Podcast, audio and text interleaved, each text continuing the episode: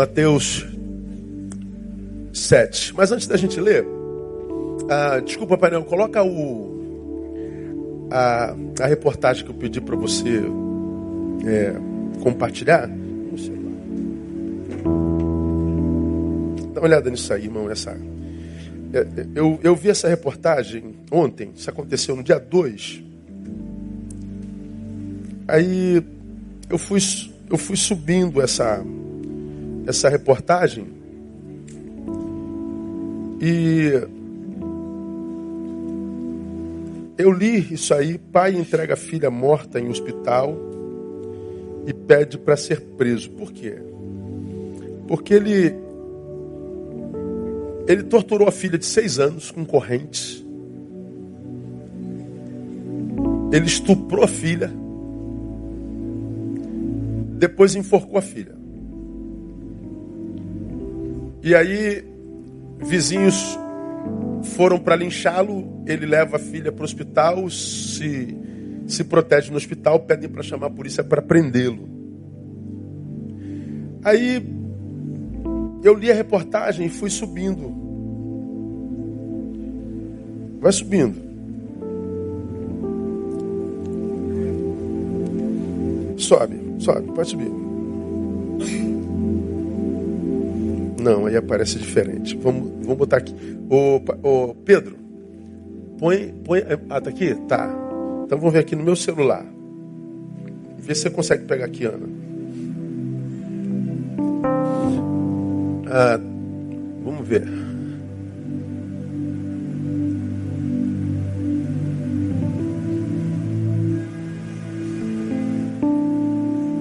Desculpa o transtorno, tá? Não sabia que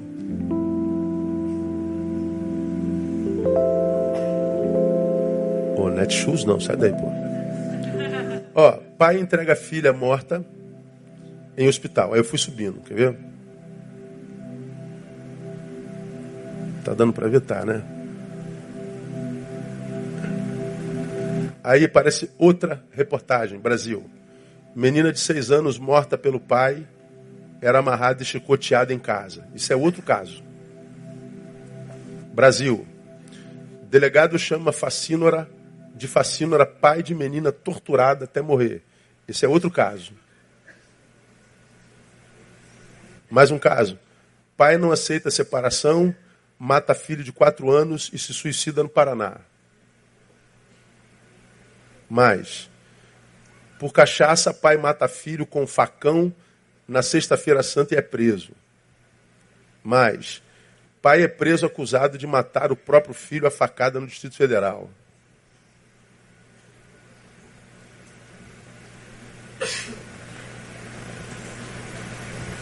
Acho que acabou. Foi.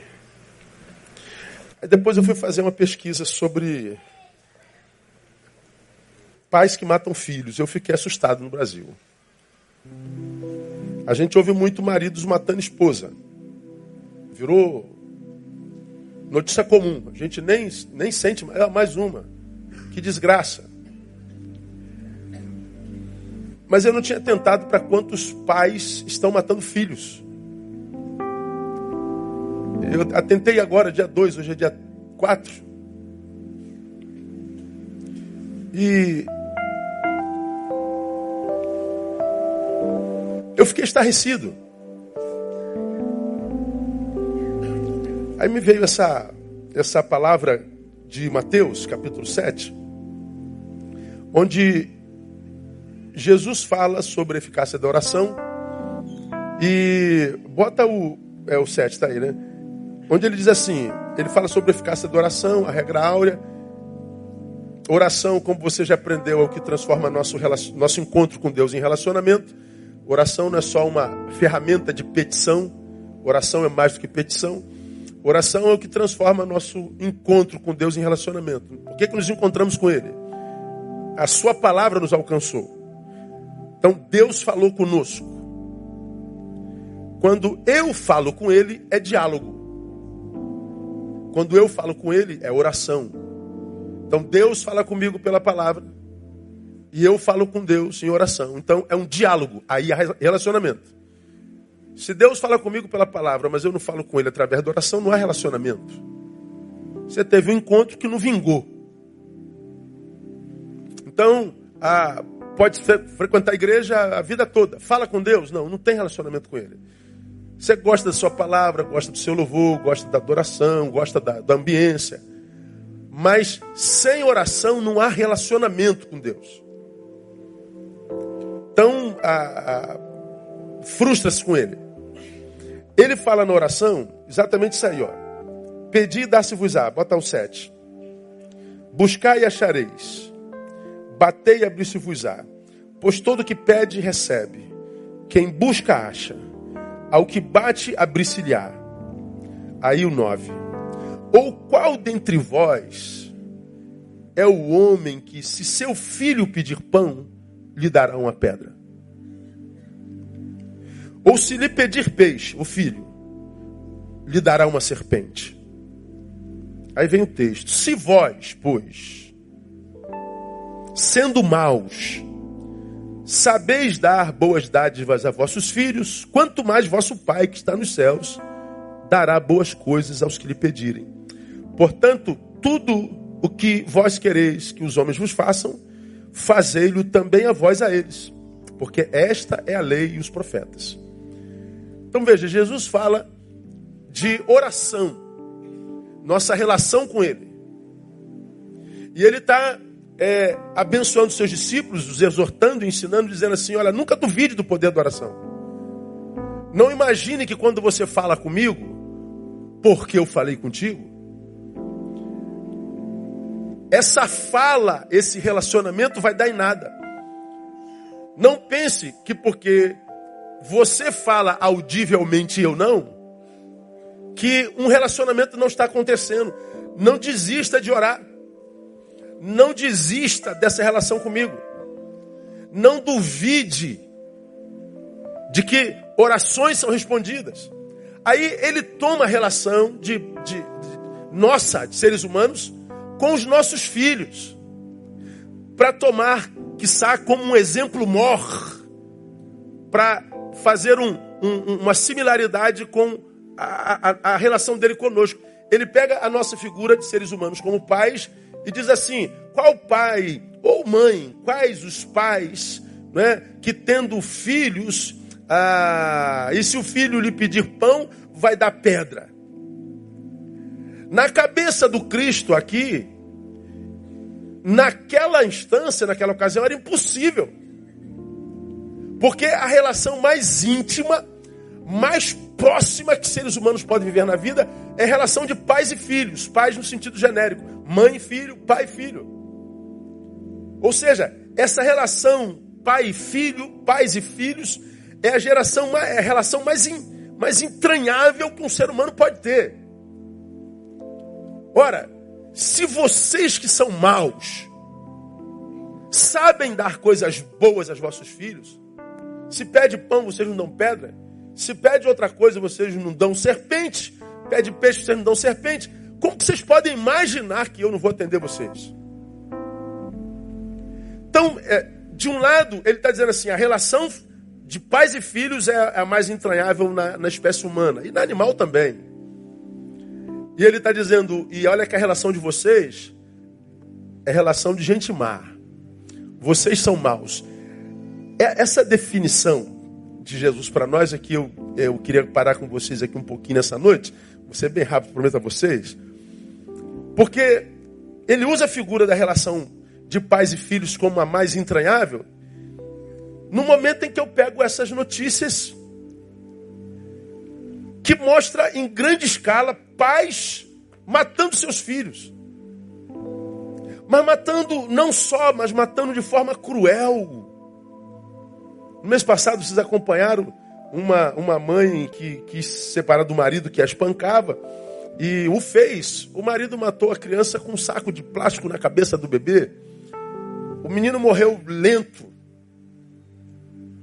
A gente fica perguntando, meu Deus, é, como pode um negócio desse? Bom, é, é esse textozinho de Jesus, pequeno, ele traz algumas revelações para o nosso ser que a gente acha, eu acho que a gente precisa pensar de vez em quando, para a gente dar uma, uma, uma acordada a respeito do que podemos ser e somos no caminho. Então aqui nós temos três palavras de Jesus a respeito do ser e a respeito da vida que eu quero compartilhar com vocês. Primeiro, ele está dizendo que eu e você somos maus. Se vós, sendo maus, Jesus olha para os discípulos, os convertidos, ele está pregando e está dizendo: vocês são maus. Aí, é, quando a gente ouve um negócio desse aqui, poxa, nós somos maus. Pô, será que ele está me comparando com esse pai que estuprou a filha de seis anos, que bateu nela com corrente, que passou fio no seu pescoço e a matou? Deus, mal é esse desgraçado aí. Mal é esse miserável aí. Não me compare com ele. Não cabe esse, essa análise. Não me compare com isso, com esse monstro. Pelo contrário, se eu pego esse monstro, eu acabo com ele. Eu defenderia essa criança. É, mas de que mal Jesus está falando, irmão? É, é isso aqui que me chamou atenção. Essa maldade, a respeito da qual Jesus fala, e que nos habita e que nós somos maus, não é a maldade desses pais que a gente viu aqui na matéria, não tem a ver com a, com a, com a maldade eh, cometidas por outros seres humanos. Essa maldade contra o filho é a maldade fruto. É como se o, o mal me habitasse e eu desse vazão a ele. É, é como mais ou menos a Bíblia define pecado. Pecado é o estado mal da alma. E o assassinato é fruto desse pecado. Pecado é o que aconteceu comigo, conosco no Éden. É o vírus que entrou no programa que Deus tinha para nós. É, o, é a desconfiguração do projeto original do Criador. O pecado entrou na humanidade, não entrou no sujeito, entrou na humanidade toda, a humanidade toda caiu. E o, e o, e o estupro? O estupro é o fruto desse estado mal da alma. Pois é, esse mal a respeito do qual Jesus fala, nos atinge a todos, porque não é o mal do pai que estupra, do assassino que mata. Não é do, do, do corrupto que rouba. Não é do maledicente que mata a gente no coração alheio. Não esse mal aqui é o mal possível a qualquer um de nós. Ele não fala do fruto, mas ele fala do mal possível. É como que nós poderíamos entender isso e de forma fácil. E já fraguei sobre isso aqui numa outra oportunidade, numa outra instância. A gente pega esse homem que, que cuja foto apareceu ali. Bota a foto dele aí. De novo, painel.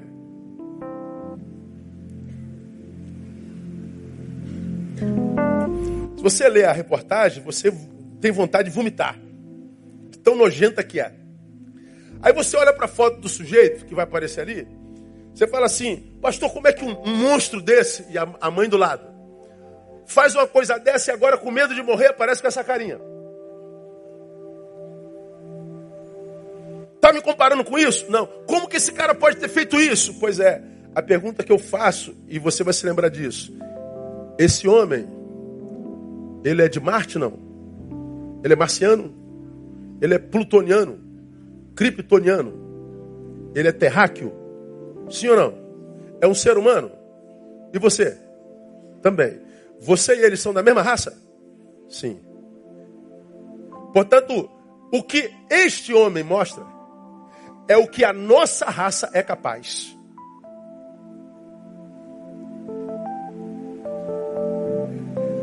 O mal a respeito do qual Jesus fala é o mal possível.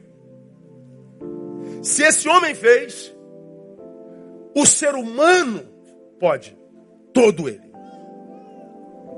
Então, quando Jesus diz, se vós sendo maus, ou seja, nos define como seres maldosos ou acometidos pelo vírus da maldade, ele está dizendo, se este ser humano chegou ao ponto de usar o mal que o habita para produzir isso? Todos nós somos capazes de.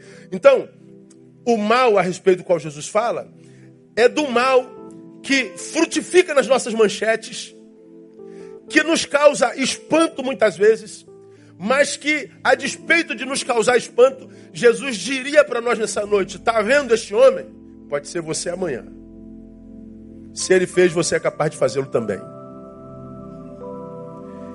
É, quando eu vejo coisas como essa, pode tirar painel, obrigado. Eu, sim, sou tomado muitas vezes por raiva, sou tomado muitas vezes por indignação.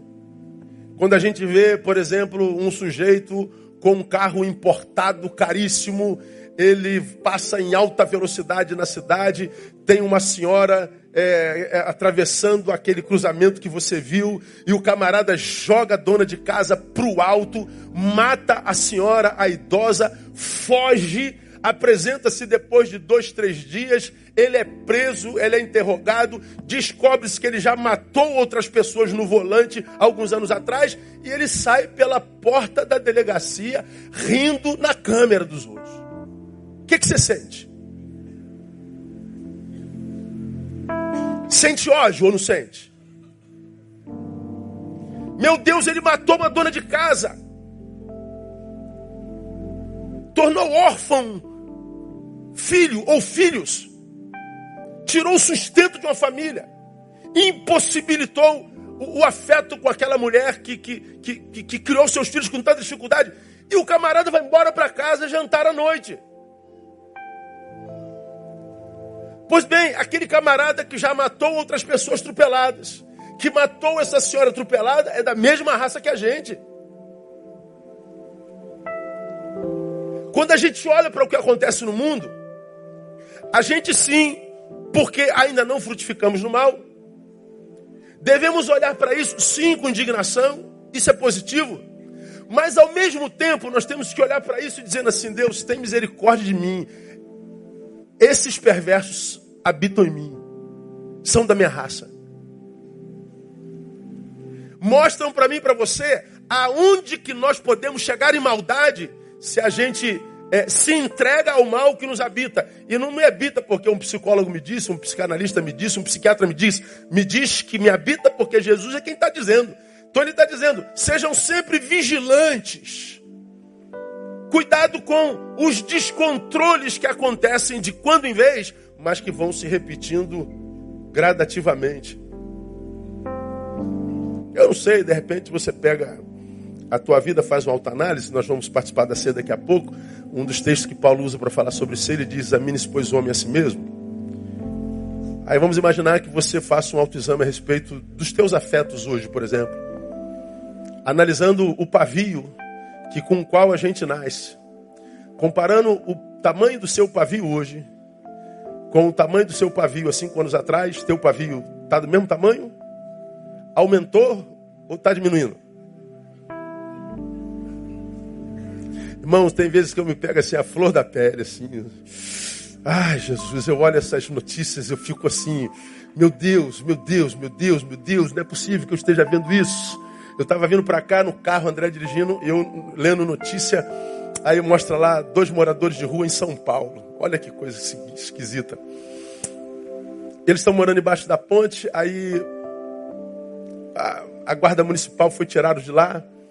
Aí dizem eles, eles não queriam sair, estava muito frio. Aí o guarda bateu num, o outro foi defender o, o, amigo e aí os guardas tentaram pegá-lo, ele ficou com raiva, aí deu um soco no carro da guarda municipal. Bom, os dois estão presos, estão respondendo processo por dano ao patrimônio público, por desacato à autoridade, e foram condenados na primeira instância. E aí um advogado nobre do Brasil está defendendo os garotos, mas o Ministério Público se recusa a soltar os moradores de rua e já foi para a segunda instância, o Supremo Tribunal já está se metendo na coisa. Eu falei, meu Deus, dois moradores de ruas morando embaixo da ponte, porque deram soco no carro, é, agrediram, agrediram não, verbalmente um, um, guarda municipal, já chegou à terceira instância, ao, ao Supremo, para prender os sujeitos, e a gente olha a maldade produzida pelos homens, aspas, de bem, e a gente não vê a justiça trabalhando na mesma instância.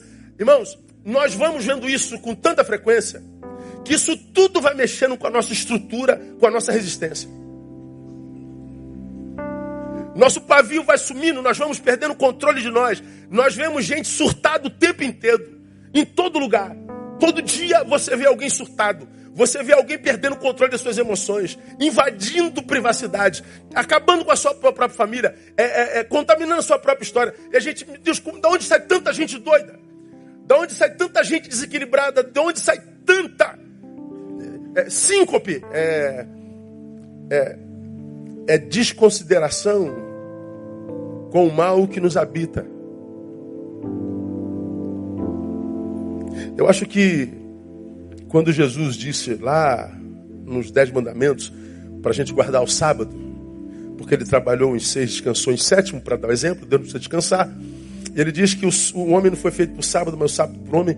Eu acho que quando Deus pensou o sábado para a gente, ele pensou para que depois de seis dias nessa correria da vida, como eu falei de manhã, matando urso, matando leão, vendo tanta injustiça, vendo tanta inversão de valores, vendo tanto lixo que é jogado dentro de nós como desgraça, a gente, a gente se retirasse no sábado para fazer uma faxina, para desencapetar, sei lá. É, é, é, é, é Jeová, isso aí mesmo. Para a gente fazer uma faxina na alma, para a gente fazer uma faxina no afeto, para a gente tirar isso que a gente recebeu na semana, no sábado, e dizer, Deus, da mesma forma que a gente escova o dente, vamos escovar a mente, vamos escovar o coração, vamos arrancar isso da gente. Não, não menospreze as suas iras, não menospreze as suas, as suas indignações, porque quando elas nos habitam, é porque o, o bem ainda funciona em nós. Quando essa indignação com a injustiça te toca, é porque a tua saúde está equilibrada. Mas o que, que vai acontecendo com a gente? A gente vê tanta injustiça que a gente diz, não adianta falar nada mesmo. Aí você vai deixando passar. A tua indignação vai fenecendo a gente vai se acostumando com o mal. Ou seja, nós não estamos praticando mal, mas nós já não nos importamos tanto com ele. Nós então nos tornamos indiferentes. Daqui a pouco, essa, esse bem não praticado, ele se torna é, impraticável em nós, porque o que a gente não pratica constantemente perde a capacidade de ser praticado com excelência não é? Aí daqui a pouco a gente já não se importa com o mal feito, a gente não passa, passa a não fazer mais bem, daqui a pouco a gente está praticando o mesmo mal. E a gente está sendo desconstruído e a gente diz, meu Deus, é, o que, que aconteceu comigo? Eu, eu, eu, há bem pouco tempo atrás, atendi alguém que desgraçou a vida. Mas eu lido com isso o tempo todo. É. Conversamos por algum tempo e ele disse, pastor, onde é que eu estava com a cabeça? Quando eu fiz isso comigo. Na verdade, ele prejudicou alguém muito, muito, muito, muito, mas no final o prejudicado foi ele. Essa pergunta, onde é que eu estava com a cabeça? Pois é, a cabeça está aqui, no mesmo lugar. Ela não sai daqui. Agora, o que, que vai entrando nela? O que, que vai habitando a nossa cabeça, nosso coração? É isso com que nós devemos preocupar. É o que vai desconstruindo o que a gente foi na Gênese, na origem da nossa existência. É quando a gente percebe que o que os, os pais nos deram já não encontram tanto eco na gente. Seus valores estão passando. É o que a palavra gerou em mim, também já não encontra tanto eco em mim. Está perdendo poder em mim. De modo que, se eu estou me afastando dos valores éticos e morais dos pais, da família, se os, os princípios da palavra já não encontram eco em mim, eu já estou me. Me se, se eu estou desconfigurando aqui, eu estou me reconfigurando em algum lugar. Porque o texto diz: quem comigo não ajunta? Não existe isenção na vida. Quem não é comigo é contra. Jesus está dizendo: se a minha palavra perde poder em você, se os valores ensinados pelos pais, se os valores que, que, que, fizeram de você o ser humano que você é, já não reverberam em você, você já está se unindo a alguma coisa ou a alguém. Já está no processo de desconfiguração. E como você me tem ouvido falar aqui há 27 anos, vamos nos desconfigurando, desconfigurando, desconfigurando. Chega uma hora que nós olhamos para o espelho e já não sabemos mais o que vemos. Nos tornamos em alguém que a gente desconhece. Nos tornamos em alguém que a gente desconhece mas que com o qual tem que conviver. Você é o que é e é um estranho para si. Bom, você não consegue amar o estranho. Você vai sendo o que você não é, e como eu falei de manhã, isso cansa demais. Daqui a pouco você odeia o que você é. Tem que caminhar com quem você odeia. Daqui a pouco você quer se livrar desse alguém que você odeia. Aí nós vemos o suicídio graçando entre os homens. Como você já aprendeu, doutor, nisso. Quando uma pessoa se mata, ela não quer matar o que ela é, ela quer matar, ela não quer matar a vida, ela quer matar a dor. A dor de quê? De ser aquilo no que ela se tornou. E que ela não consegue amar. E que agora ela passou a odiar. E que agora da qual ela quer se livrar. E como que essa deformação acontece? Irmão, por incrível que pareça, é, é pela indignação que fruto de um de um coração amoroso, ético, gentil, que se indignava com o mal praticado sem punição, impunemente. E você se tornava indignado. Essa indignação é, não, não se transformou em, em fruto. E você foi desistindo da indignação que não frutifica. E você foi se tornando indiferente essa indiferença é amor não praticado. Amor possível, não praticado, por opção. Esse amor não praticado congela em nós. E você já aprendeu, está na palavra, por se multiplicar a iniquidade, o amor de muitos esfriará. Quando o amor esfria, o que entra no lugar é ódio. A gente vai se tornando agora alguém indignado com a injustiça, mas a gente não quer mais o estabelecimento da, estabelecimento da justiça, a gente quer fazer justiça com a própria mão. Agora não é mais indignação, é ódio. Não é mais indignação, é raiva. É revolta. E revoltado a gente produz. Produz o mesmo fruto daquilo que causou a revolta. Bom, quando, quando eu leio Jesus dizendo vocês são maus, eu. Eu paro para pensar, meu Deus, esse homem é da minha raça. E aí, quando Jesus usa a figura do, dos pais e dos filhos, para fazer uma comparação com a relação dele conosco, eu me lembro também do que está escrito em 10, 34 a 36 de Mateus. Coloca para mim, painel. Você se lembra desse texto? Jesus diz assim: ó, Não penseis que vim trazer paz à terra. Eu não vim trazer paz. Vim trazer o quê? Espada.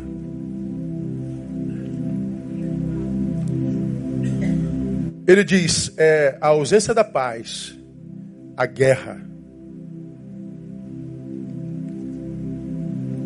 a ausência do sossego, do equilíbrio. É futuro de uma sociedade que optou pelo pecado. Então ele está dizendo: não pense que eu vim trazer paz à terra. Eu não vim trazer paz à terra, eu vim trazer espada. Ou seja, eu vim armá-lo. Para que você trave a batalha de, de cada dia capacitado e com vitória. A paz não é para a terra. Mas os meus na terra serão capacitados. Mas olha o restante do texto. Porque eu vim pôr em dissensão o homem contra seu pai, a filha contra sua mãe, e a nora contra sua sogra. Passa. E assim, leia comigo, forte: os inimigos do homem serão os da sua própria casa. Eu vim pôr em dissensão a família. É, não é que ele diz, eu vou jogar vocês um contra o outro. Não. É porque a forma como o que acontece na terra vai influenciar cada um, é diferenciado. Ele está dizendo: é possível que o pai seja influenciado pela terra e a sua indignação faça dele um depósito de ódio e de revolta. É possível que a mãe, que está na mesma terra, vivendo a mesma indignação, porque permaneceu em Jesus, se livrou desse ódio, dessa revolta. E aí a guerra que é do lado de fora passa para o lado de dentro. Entre filho e pai, entre filha e filha, nora e, e, e, e sogra. Ele está dizendo uma coisa terrível, irmão. Ele está dizendo que essa guerra que haveria entre nós, que acontece do lado de fora, ou seja, você está na sua casa, no seu refúgio, no seu cantinho, no seu oásis, mas chegou segunda-feira, você tem que ir para o mundo. E você vai para o mundo e de segunda a sexta você está guerreando, você está lutando, matando um urso e um leão, como eu falo todo dia. Ah, só que chega no final do dia, você volta para sua casinha, para o seu refúgio, e você diz: Ah, cheguei em casa. Pois é, Jesus está dizendo que a agudeza dessa guerra sempre ficará de tal forma que você não vai ter paz do lado de fora e possivelmente nem do lado de dentro. Ele fala que é possível que a nossa maldade frutifique tanto que a guerra não seja mais só do lado de fora, seja também no lugar do nosso descanso. Pergunto: você acha que a guerra entre os familiares já acontece hoje não? Pois é.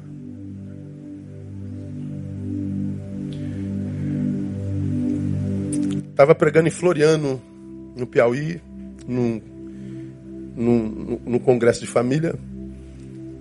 Aquele sermão que você já ouviu aqui da família do filho pródigo.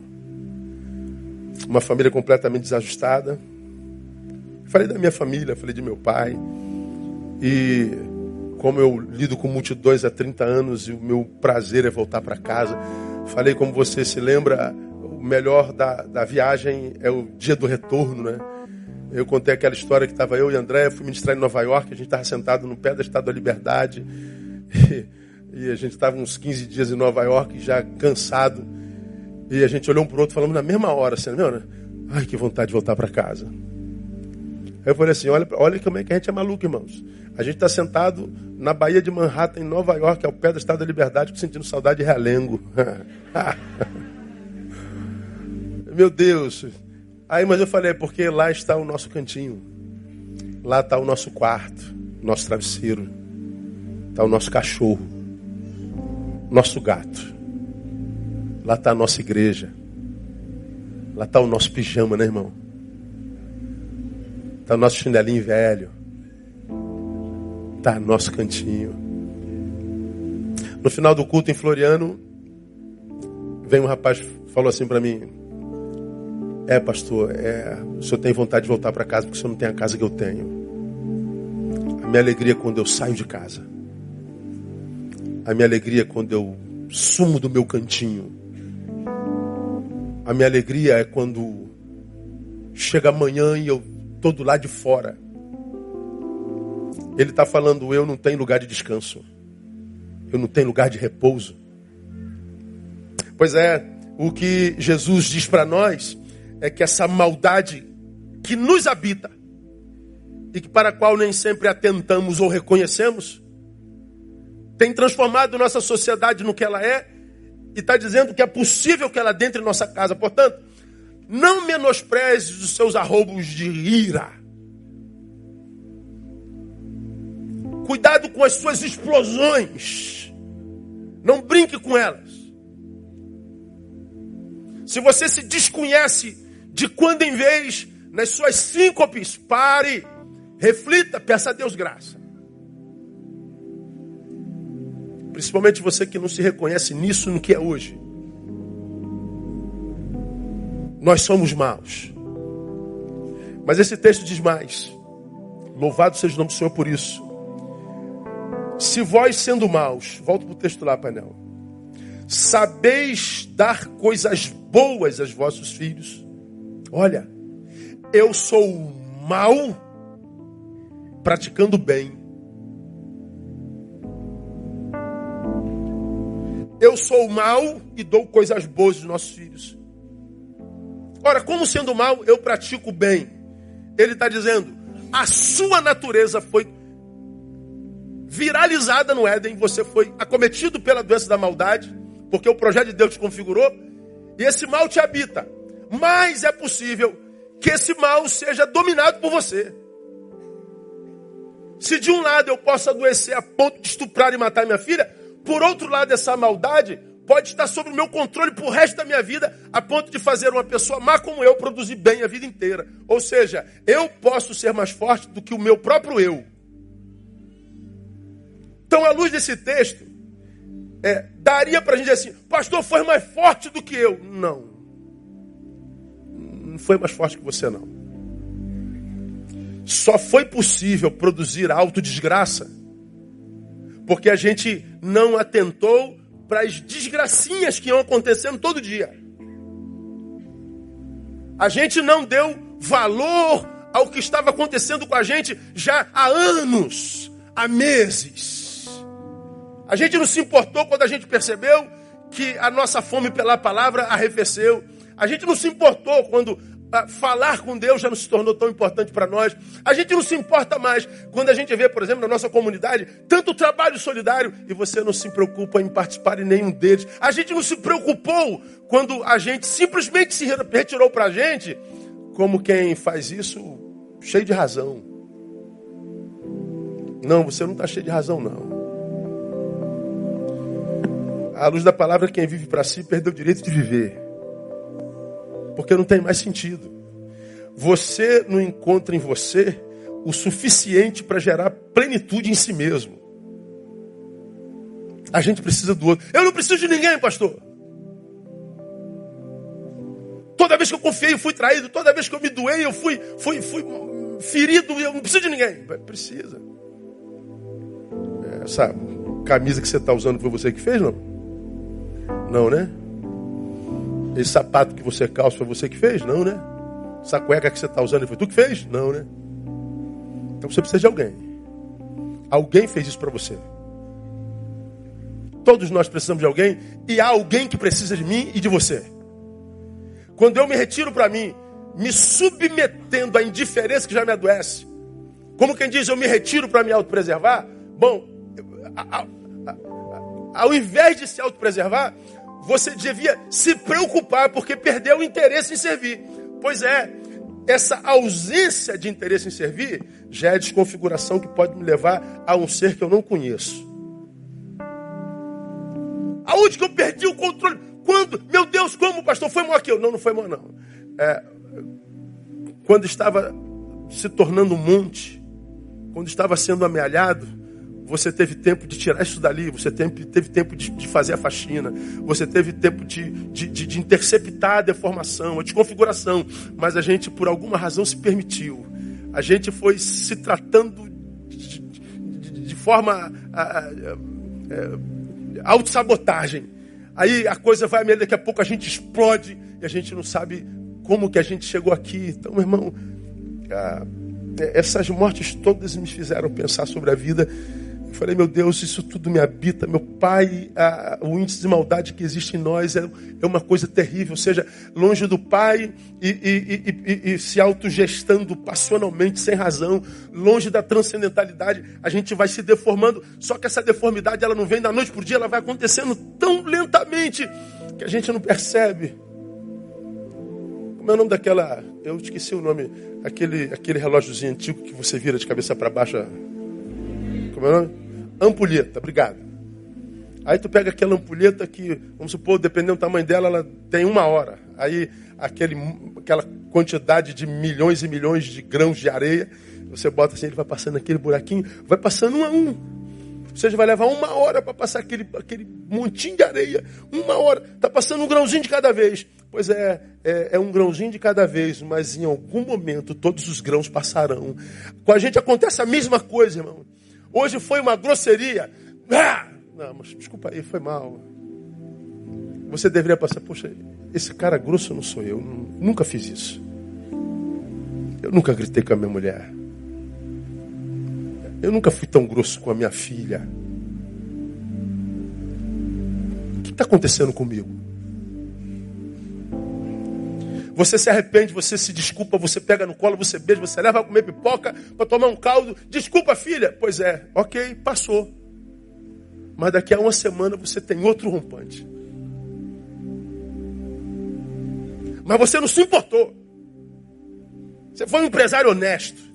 Você sempre disse não para o que não era, não era é, trazer a glória para o nome de Jesus. Mas agora, por alguma razão, poxa, eu vou ter que ceder aqui um pouquinho. Você cedeu. Aí se arrepende e diz assim: puxa vida, eu nunca fiz isso na minha vida, por que, que eu permiti? Por que, que eu me permiti? Aí você diz: eu nunca mais vou fazer isso. Daqui a seis meses faz de novo. Aí você não dá atenção para esse negócio. Você não percebe que o grãozinho está passando. Que você está se desconfigurando. Você sempre foi um cara para cima, um cara alegre, uma menina atraente, uma menina que, que ajudava todo mundo. Agora o sorriso foi sumindo dos teus lábios. Hoje você não deu nenhuma gargalhada. Mas você não parou para pensar por que, cara, que eu perdi o gosto em sorrir. Você tinha prazer em chegar em casa e beijar a mãe, dava uma mordida na bochecha dela. Você dava um susto nela, um susto. Agora você chega em casa, bença mãe, e vai para o quarto. E você não se importou com essa ida sem a mordida na bochecha. Pois é, é assim, amados, que a gente vai sendo desconstruído. É grão a grão. Quando a gente percebe, a ampulheta já esvaziou. E a deformação já aconteceu. E quase nunca a gente tem alguém para botar a ampulheta de volta no outro lugar. Se de um lado a Bíblia diz que eu sou mal, do outro lado diz, Neil, você não é obrigado a se submeter à maldade que te habita. É um, uma questão de gestão. Portanto, quando o Senhor diz assim, você é mal, mas faz o bem, Ele está dizendo, esse mal pode ficar aí porque ele é uma, uma herança da queda, mas se você estiver debaixo da minha graça, essa herança fica aí inerte, sem se manifestar. É como, como acontece no, no, no, no soro positivo, né? Nós somos de um tempo, quem é da meu tempo aí, a gente via o, o, a AIDS aparecendo no Brasil e no mundo, as pessoas que eram tomadas por AIDS iam secando, secando, secando, secando, morriam pele e osso. Lembram disso? E a doença aterrorizou o universo. A vida ia fugindo do sujeito lentamente, até que não sobrasse mais nada. Hoje, você sabe que a pessoa pode ser soro positivo, reagente, mas o remédio isola o vírus, e aquele vírus fica ali quietinho, e ele morre de velho. É uma, é uma doença mortal que está ali, mas isolada, e ele vive plenamente. É assim o mal em nós. Quando a gente isola esse mal na graça de Jesus, quando a gente isola esse mal nesse Jesus que está dizendo assim: olha, se você é mal, faz bem, você acha que eu que sou bom não vou fazer para você, então você pegue a mim e não desista da sua relação transcendental. É o que Jesus está dizendo. Coisa linda, irmão. O cuidado e o amor de Deus por nós. Somos maus, eu posso ser mais forte do que o mal, o mal que, que me habito e o meu próprio eu, e termino a bênção de Deus, portanto, ela não vem em função do que eu sou, porque eu sou mal. Tu também. Ora, se eu sou mal, ou somos maus, por que, que Deus nos abençoa tanto? Não pode ser em função do que eu sou. Porque é, eu e você podemos ser daqueles que não fazem como o cara que eu mostrei aqui, como os pais que nós estamos aqui.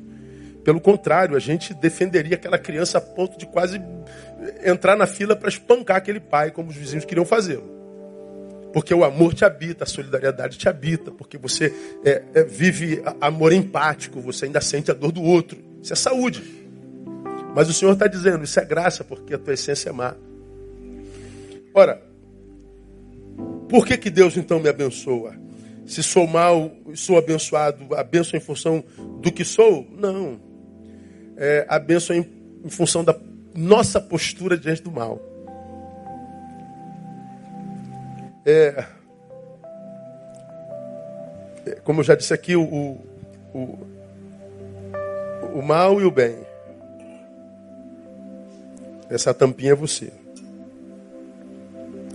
É como se o mal e o bem fossem entidades fora de nós. E diante de nós está a vida. O que, que você prefere usar na vida, o bem ou o mal? Não, claro que eu quero usar o bem. Mas eu sei que diante de mim está a possibilidade de usar o mal também. Aí o que, que a gente faz? A gente é do bem, mas de vez em quando usa mal. Daqui a pouco a gente volta para o bem, ama filho, mas odeia o filho do outro. Ama quem é do, da direita, mas odeia quem é da esquerda. Ama quem é da esquerda, odeia quem é da direita. Você ama ou odeia, afinal de contas? O Senhor olha para nós e diz assim: O que é aquele com quem você não tem relação afetiva em você? O que é aquele com quem você não tem relação afetiva em você?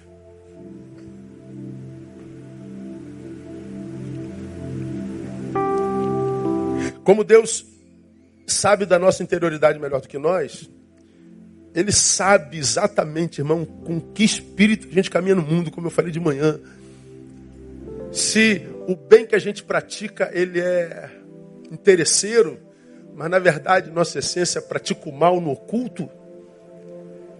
Deus sabe se a gente é uma coisa no público, outra coisa no privado. Deus sabe do que borbulha dentro de mim. Deus sabe que lutas eu travo dentro de mim para fazer o bem ou para fazer o mal. Deus sabe para que lado eu pendo na maldade, na bondade. Deus, Deus vai analisar a nossa interioridade. Porque ambas as forças são possíveis em mim. E a nossa natureza tende para o mal. Aí, o que ele usa é qual a força que você faz, Neil, para não sucumbir ao mal? E qual a, a frequência com a qual você pratica o bem. Você que é mal, quando a gente olha para a tua história, o que, que a gente vê praticado lá? Porque na minha história e na tua, está tudo escrito diante de Deus. Deus está vendo se o que nos trouxe até aqui foi a indiferença, tô nem aí, dane-se. Se o que me trouxe até aqui foi inserção e prática do bem, se o que me trouxe até aqui foi a produção de maldade. Eu sou o conjunto da obra. E a partir do que eu sou no conjunto da obra, Deus me abençoa, não. Então, é, quando eu digo assim, ó, cada um de nós está exatamente onde merece, tem um monte de gente que se aborrece. Mas só se aborrece quem está no lugar que não gosta, né? Porque quem está no lugar que gosta diz, oh, aleluia, louvado seja o nome do Senhor, é graça. Agora vamos imaginar que você esteja num lugar, hoje na tua história, que você não curta. Pô, pastor, estou na maior pendenga. Meu Deus do céu, o que está acontecendo comigo, pastor? Minha vida está toda amarrada, minha vida está toda embaraçada, minha vida, meu Deus, eu não sei o que, que eu fiz comigo, pastor. Estou aqui no meio dessa multidão, bem vestidão, meu carro está ali, todo mundo pensa que eu sou uma coisa, mas eu não tenho nada a ver com o que eles pensam. As pessoas olham para o meu casamento e dizem, pô, teu casamento é maneiro, mas pastor, meu casamento está acabando. Todo mundo diz que quer ser como eu, mas eu não queria ser o que eu sou, nem de longe, pastor. Que, que eu fiz comigo? Pois é, é contigo que eu acho que o Senhor está falando nessa noite. Porque se você é o conjunto da obra e você se transformou num conjunto, produto dessa obra que não curte, para que amanhã você seja uma obra diferente, ou um conjunto diferente, você tem que praticar obras diferentes. Primeiro, já sabe que é mal? Não brinque com a maldade que você tem produzido. Não brinque com a sua maledicência se a tua fraqueza é a fofoca. Não brinque com a tua hipocrisia se você curte likes. Não brinca com a tua ganância se a tua fraqueza é dinheiro. Não brinque com a tua sexualidade se você se sente Dom Juan. Não brinque. Porque nós vamos sendo desconstruídos grão a grão. E nós seremos o resultado de cada grão. Então, é, trabalhe para que você mude. Trabalhe para que com o, a, a obra que você produza seja uma obra do bem, a obra da inserção, não da indiferença, não do mal produzido pela indignação, porque você estará frutificando segundo a tua natureza, mas o Senhor está dizendo, meu filho, é, você que é mal faz bem. Se você anda na minha presença, eu que sou do bem, te cubro de toda bondade. E se nós vivermos assim, irmãos, eu acho que a gente ainda pode ver esse mundo de cabeça para cima. Porque o que a gente vê hoje é gente reclamando da vida. O que a gente vê hoje é gente infeliz consigo mesma. O que a gente vê hoje é gente que não entende como é que chegou onde chegou. O que a gente vê é gente que não consegue ver. Porque não examina a si mesmo. Então, é, que Deus nos abençoe com essa palavra, que essa palavra nos traga reflexões profundas, que nós saímos daqui, vamos participar da ceia, examine-se, pois, o homem a si mesmo. Quando você for para casa, vá para casa em silêncio, pensando na sua vida. Quem sabe amanhã você não comece a mudar o resto da tua história. Se a tua vida até aqui não foi uma história que você curtiu viver, ou seja, como diria Augusto Cury, se até hoje você foi refém da tua história, começa amanhã a escrever uma nova história. Pega a tua vida na mão, entrega na mão de Jesus e diz, Jesus me ajuda a escrever uma história contigo, para que daqui a dois, três, quatro, cinco anos você olhe para essa data e veja nessa data a data na qual a tua vida começou a se transformar numa vida que vale a pena ser vivida no nome de Jesus. E não se conforme e ser alguém só aos olhos alheios. Eles não têm nada a ver com a tua vida. O que eles pensam a teu respeito não muda absolutamente nada a respeito do que você é. Olha, gostam de você. Odeiam você.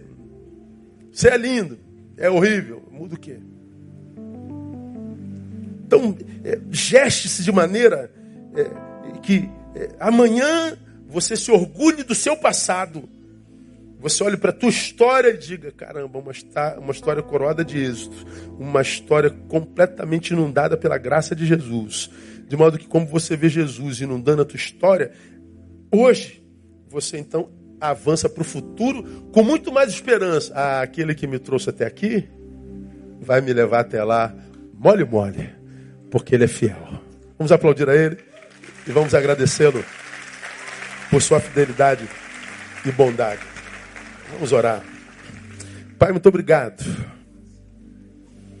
pela reflexão da tua palavra. Nós fomos postos diante do espelho nessa noite. Tu sabes que entre nós, ó oh Deus, tem tanta gente que tem dificuldade de olhar no espelho. E há também entre nós pessoas que se olham no espelho e se veem muito maiores do que são de fato e de verdade. Tem uma visão completamente distorcida de si mesma. Outros olham para esse mesmo espelho, também têm uma visão distorcida de si mesmo. Se veem muito menores do que o que de fato são. Então o que nós pedimos hoje, Deus, é a bênção do olhar. Sara nossa visão. Para que a gente se veja exatamente como a gente é. Portanto, nos capacite para mergulharmos na realidade, porque só mergulhando nela podemos transformá-la. Não permita que teus filhos aqui presentes, a começar em mim, perca mais tempo na vida, vendendo, vendendo uma imagem daquilo que não é, e se rendendo a uma maldade que habita sem luta. Capacita-nos no Senhor para que a gente viva a transcendência saudável. Muito obrigado por Jesus de Nazaré. Muito obrigado porque tu ouves as nossas orações. Muito obrigado porque, mesmo sendo maus, tu nos ama. Muito obrigado porque, mesmo sendo infiéis, tu permanece fiel. Muito obrigado porque nós podemos recorrer a ti e a tua palavra. Muito obrigado porque tu és pai, tu és mãe, tu és nosso Criador, tu és o nosso Senhor. Recebe o nosso louvor e a nossa adoração. Mais uma vez pedimos no nome de Jesus. Amém e amém. Aplauda ele. Pastores, comigo, vamos celebrar a nossa comunhão, que nos é muito cara, muito cara, muito cara. Louvado seja o nome do Senhor. Dez para as oito.